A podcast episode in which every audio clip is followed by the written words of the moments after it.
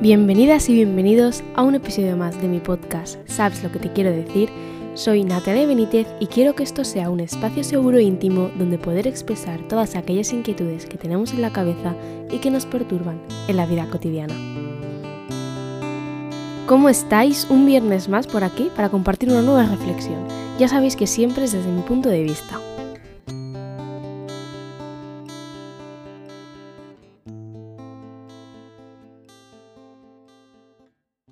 En algún que otro episodio ya os he comentado que soy una fiel creyente del todo pasa por algo.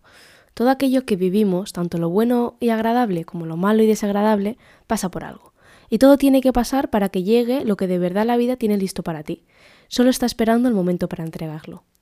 Tiene que pasar, bien sea porque tenemos que atravesar emociones para aprender de ellas, porque tenemos que ir agregando aprendizajes a nuestra mochila o porque tenemos que abrir los ojos. Hay una infinidad de motivos y para cuál distinto. Al fin y al cabo, y no os voy a descubrir América, nuestro camino está lleno de altibajos, subidas y bajadas que nos hacen ir aprendiendo sobre la marcha. Que vale, que el hombre es el único animal que tropieza dos veces con la misma piedra, pero es que quizá necesitamos tropezar varias veces con la misma piedra para entender que por ahí no es, no ignorando la piedra, sino obteniendo herramientas para apartarla de nuestro camino.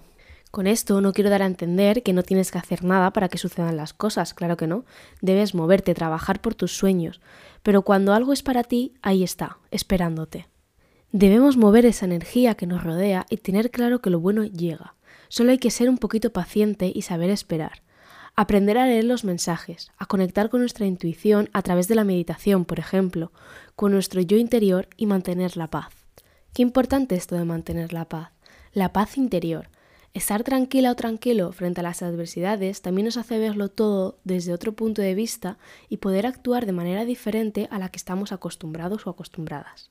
Extraer lo positivo de toda aquella situación vivida es eso, positivo para nosotras y nosotros, pero sobre todo para nuestra salud. Ahora bien, tampoco hay que dejarse llevar a los extremos y vivir en una posibilidad tóxica también tenemos que ser conscientes de que no todo es un camino de rosas y que hay momentos más duros con emociones que debemos atravesar y sentir, aunque no nos gusten, aunque nos duelan. No está mal estar mal. No está mal no encontrarle lo positivo a una situación. Vívela y transita por ella con toda la paz que tu ser te permita. Volviendo a lo de ser una persona positiva, está claro que tiene beneficios para nosotros. A mí lo que más me gusta de una persona positiva es la sonrisa que desprenden esa sonrisa auténtica, esa donde se contraen los músculos que rodea los ojos. ¿Sabéis cómo se arruga el rabillo del ojo? Pues ahí está la sonrisa auténtica, ya que es un gesto involuntario y por tanto solo sucede cuando la sonrisa es de verdad.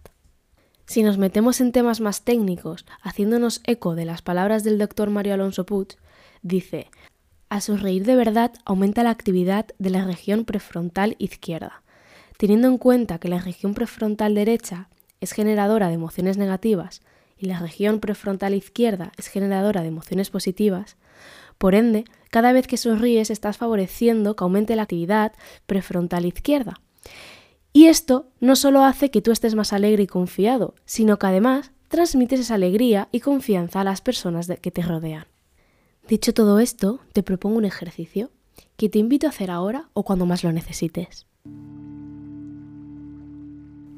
Vas a parar unos segundos lo que estás haciendo y vas a conectar con tu respiración. Una respiración completamente natural. No fuerces nada. Observa cada inhalación y cada exhalación. Si necesitas más tiempo, puedes tomarte todo el que necesites. Desde aquí, con los ojos cerrados o abiertos, como más te apetezca, vas a observar cómo te sientes, cómo está tu estado de ánimo, cómo está tu yo interior.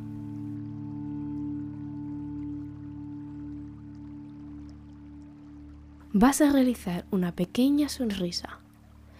Inhala y exhala y esa sonrisa va a crecer. Inhala y exhala de nuevo. Y otra vez esa sonrisa va a ser más grande más luminosa.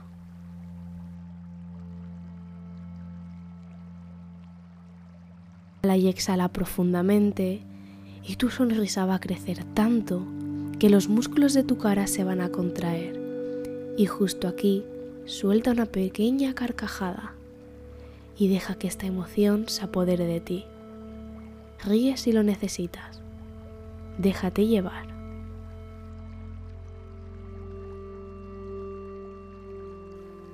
Y cuando quieras, vuelve a conectar con tu respiración natural y observa de nuevo cómo te sientes. Después de hacer este ejercicio, vuelve a observar cómo está tu estado de ánimo, cómo está tu yo interior.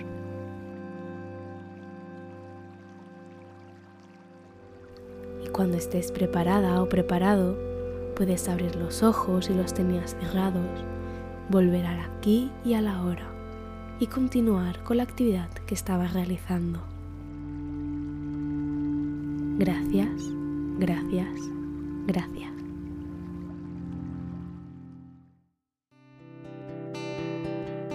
Así que hasta aquí el episodio de hoy, espero que te haya gustado y si es así puedes seguirme para no perderte los próximos episodios y también en mis redes sociales como Natalia Benítez López.